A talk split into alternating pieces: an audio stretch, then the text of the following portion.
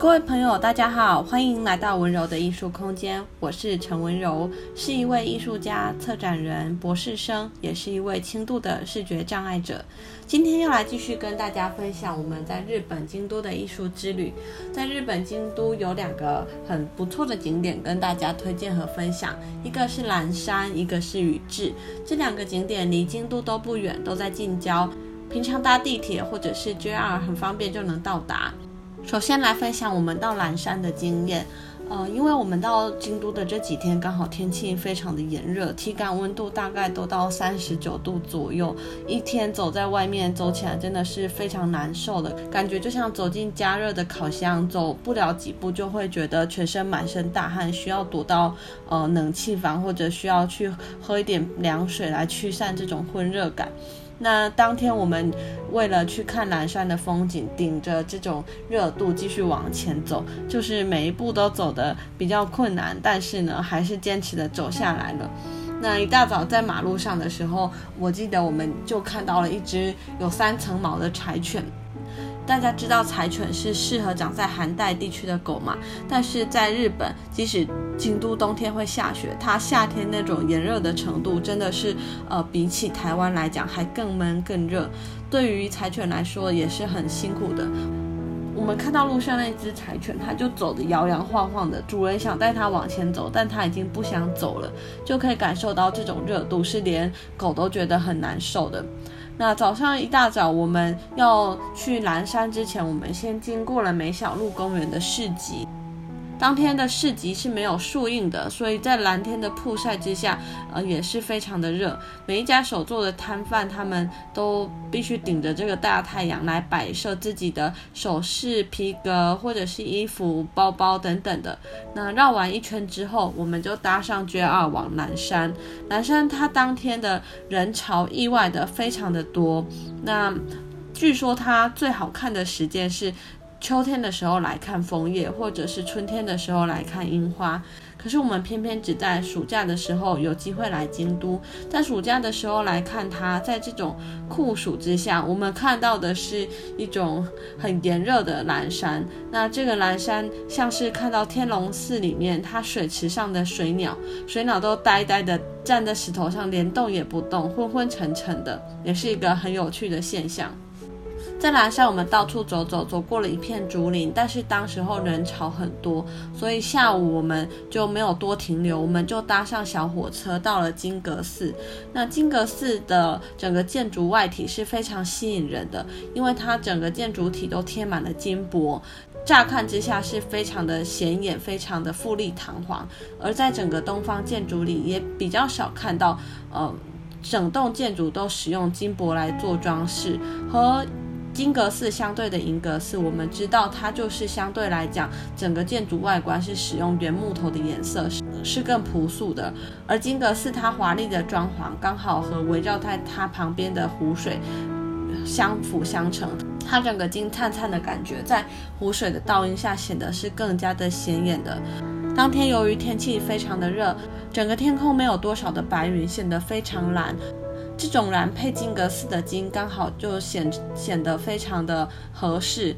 金阁寺它的附近刚好也有几朵莲花，夏天他们种植的莲花正在开放，莲花有一股清香，而且会随风摇曳，所以仿佛在莲花跟莲叶之下，还能带来一点点清凉的感觉，消除那么一点点暑气。只是当天我们不断的喝水，不断的想在。走进餐厅或者走进有冷气的地方去拿到一点点冰块，让身体能够舒服一点。当然，这不是一个最好的驱驱暑的办法。可是，在那么热的当下，呃，我们身体的反应确实是，呃，很需要感觉到凉快的。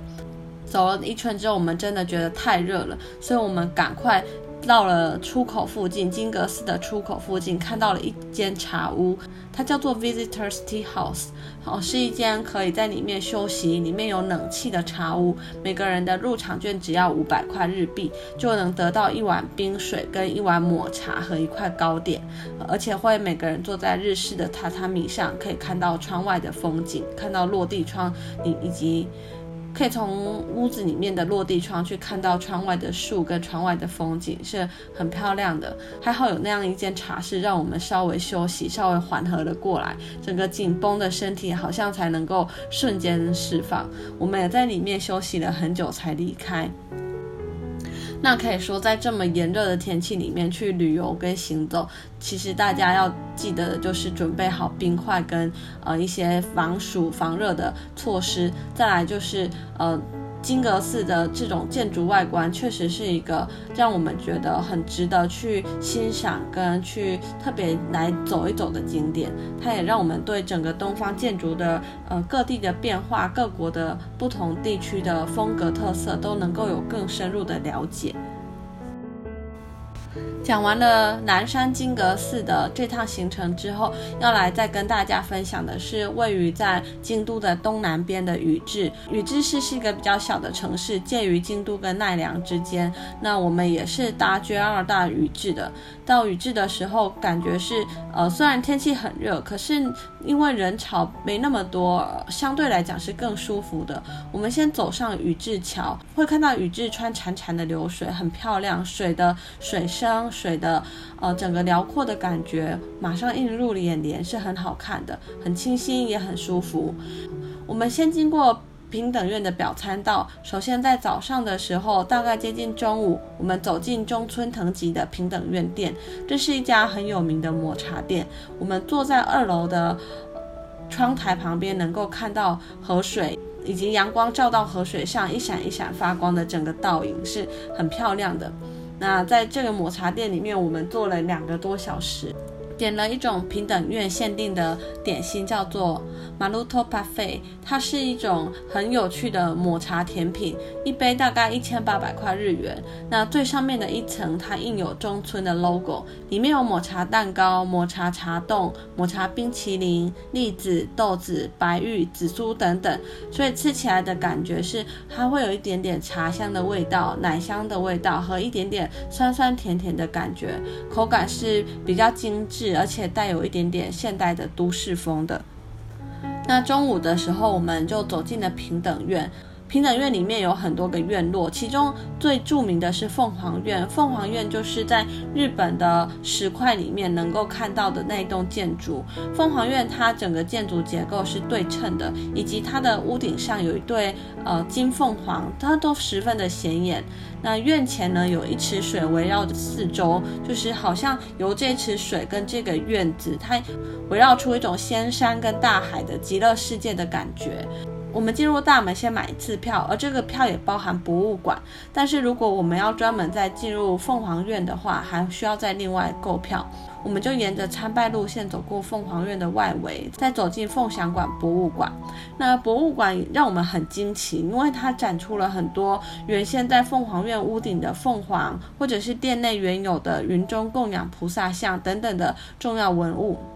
那其中，我觉得特别可以跟大家分享的是云中供养菩萨像。这组菩萨像的呃整组的整体性非常的高，他们的线条很流畅。那每一尊菩萨，他们都各自坐在不同卷度的卷云上面，有的演奏琵琶，有的在吹笛子，有的在敲鼓。他们手持着不同的乐器，而且是。多种乐器同时出现在这组菩萨像里面的整个完整度跟精致度，都是在呃东方的雕塑里面很少见的。